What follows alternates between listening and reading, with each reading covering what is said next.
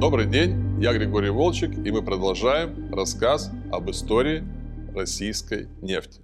Сегодня мы поговорим о том, что происходило в нефтяной промышленности Азербайджана, который в описываемые годы назывался Азербайджанской Советской Социалистической Республикой. Мы уже отмечали, что в послевоенные годы основной акцент в развитии нефтяной промышленности Азербайджана был сделан на морские каспийские месторождения. В первую очередь на знаменитые нефтяные камни – нефть Дашлары. Начально извлекаемые запасы этого месторождения составляли более 200 миллионов тонн нефти. Это значительная цифра.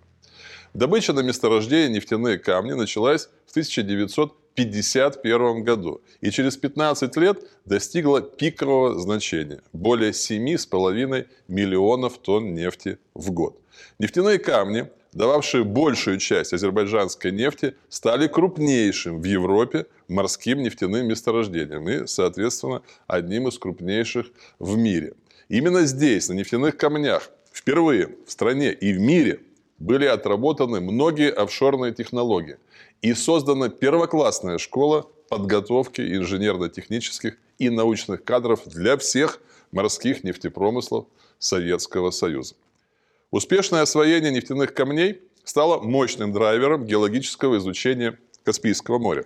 В 1965 году Бакинский судоремонтный завод, принадлежавший Каспмор нефтефлоту, построил первую в СССР плавучую установку для структурно-поискового бурения. Она называлась Обширон по названию Обширонского полуострова. Эта установка практически сразу же стала оконтуривать крупный блок недавно открытых офшорных месторождений Бахар, Сангачал, Дуванны, Булла.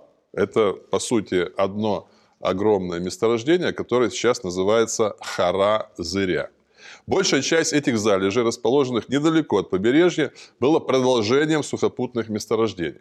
В течение следующих 10 лет все эти участки были введены в промышленную разработку. Параллельно азербайджанские геологи вели изучение Каспийской акватории у берегов Дагестана, где в 50-70-х годах были открыты месторождения Изберг, Избербаш, Инчхе море, Арабляр море, Дербенское, Димитровское, Восточное и Елама-Самурское. Работали азербайджанцы и на восточном побережье Каспия, у берегов Туркмении, на Челикене и даже на шельфе сопредельного Ирана – с которым было подписано соответствующее советско-иранское межправительственное соглашение. Освоившись на мелкой воде, а Каспий в основном мелководный, геологи вышли на глубоководье и вскоре добились впечатляющего успеха, открыв крупное месторождение 28 апреля. Это название месторождения, которое дано в честь даты восстановления советской власти в Баку. Но очевидно, что в настоящее время это месторождение переименовано, и оно называется Гюнешли. В 1977 году на этом участке с глубиной моря 84 метра была установлена первая в Советском Союзе стационарная глубоководная добычная платформа. В 80-м году месторождение было введено в эксплуатацию. В конце 80-х годов на шельфе в 90 километров к востоку от Баку были открыты крупные многопластовые месторождения. Чирак, предыдущее название Каверочкин, Достлук и Осман. Это все название одного и того же месторождения. Азери – это бывший Хазар. Вместе с ранее открытыми залежами, о которых мы только что поговорили, они составили единый блок Азери, Чирак, Гюнишли, или сокращенно АЧГ, с совокупными запасами около миллиарда тонн нефти и 600 миллиардов километров газа. В 1994 году уже в суверенном Азербайджане было подписано соглашение о разработке этого блока АЧГ. Этот договор, громко названный «Сделка века», символизировал и процессы, которые шли в тот период на постсоветском пространстве, и общий мировой тренд на глобализацию. Судите сами. В соглашение вошли 13 компаний из 8 стран. Среди участников проекта были компании-мейджеры из топ-10 мировой нефтянки. Американский ExxonMobil, британский BP, норвежский Statoil, ныне Эквинор, Участвовал в проекте и российский «Лукойл», но затем продал свою долю. В 1997 году началась добыча нефти на месторождении Чирак. Все в рамках этой самой сделки века. А затем в течение 11 лет постепенно были пущены в эксплуатацию и другие блоки АЧГ. Гигантский промысел заработал на полную мощность, что сразу же дало резкий рост объемов добычи нефти в стране.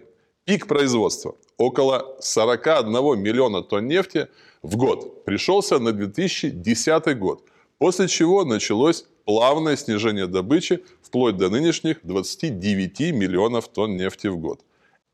Экспорт, добываемый на ОЧГ нефти, осуществлялся и осуществляется в настоящее время по пущенному в эксплуатацию в 2006 году магистральному трубопроводу Баку-Тбилиси-Джейхан протяженностью 1768 километров. Интересна структура этого показателя. 443 километра идет по территории Азербайджана, 249 километров по Грузии и 1076 километров, то есть большая часть длины, по Турции. Диаметр трубы 1100 миллиметров, пропускная способность 60 миллионов тонн нефти в год. Начальная точка трубы – береговой терминал Сангачал, недалеко от Баку. Конечная точка – турецкий нефтеналивной порт Джейхан на Средиземном море. Помимо нефти АЧГ, стратегическая труба прокачивает на экспорт казахстанскую и туркменскую нефть. Сырье с восточного побережья Каспия доставляется в Сангачал на танкерах из казахстанского порта Актау и туркменской Аладжи. Параллельно трассе Баку-Тбилиси-Джихан проложена другая стратегическая магистраль – Южно-Кавказский трубопровод Баку-Тбилиси-Эрзерум, транспортирующая газ с крупного азербайджанского морского месторождения Шах-Денис. Диаметр трубы 1070 мм, протяженность 970 км. Месторождение Шах-Денис, открытое в 1999 году, как и ОЧГ, очень крупное. Оно содержит 1 триллион 200 миллиардов кубометров природного газа и 240 миллионов тонн газового конденсата, ну, то есть, по сути, легкой нефти. Одним из участников проекта разработки Шах-Дениза является Луквелл.